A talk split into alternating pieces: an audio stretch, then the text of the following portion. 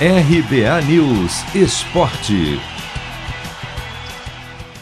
Seis jogos fecham a 23 rodada do Brasileirão Série B. Nesta sexta-feira, sete da noite no horário de Brasília, o Vitória, que parou de perder e passou a somar pontos nos últimos jogos, mesmo com vários empates, recebe o Remo.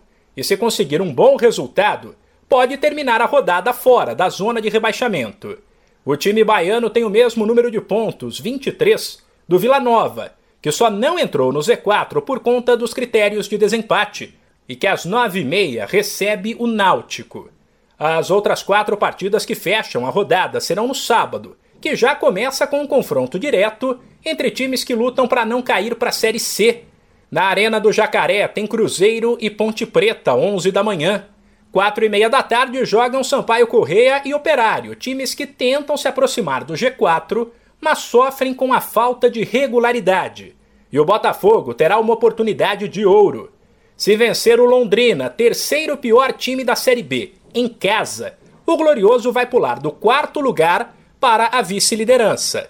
Aí, para se manter nessa posição, terá que ficar de olho no duelo das nove da noite e torcer por um empate entre o segundo e o terceiro colocados, CRB e Goiás. Sem esquecer que os outros quatro jogos da rodada da segundona foram disputados durante a semana. O Havaí fez 3 a 1 no Vasco. Os Lanternas Brasil de Pelotas e Confiança empataram por 1 a 1. O Guarani bateu o CSA por 1 a 0 e se aproximou do G4. E o líder Coritiba confirmou a boa fase e meteu 4 a 0 no Brusque. De São Paulo, Humberto Ferretti.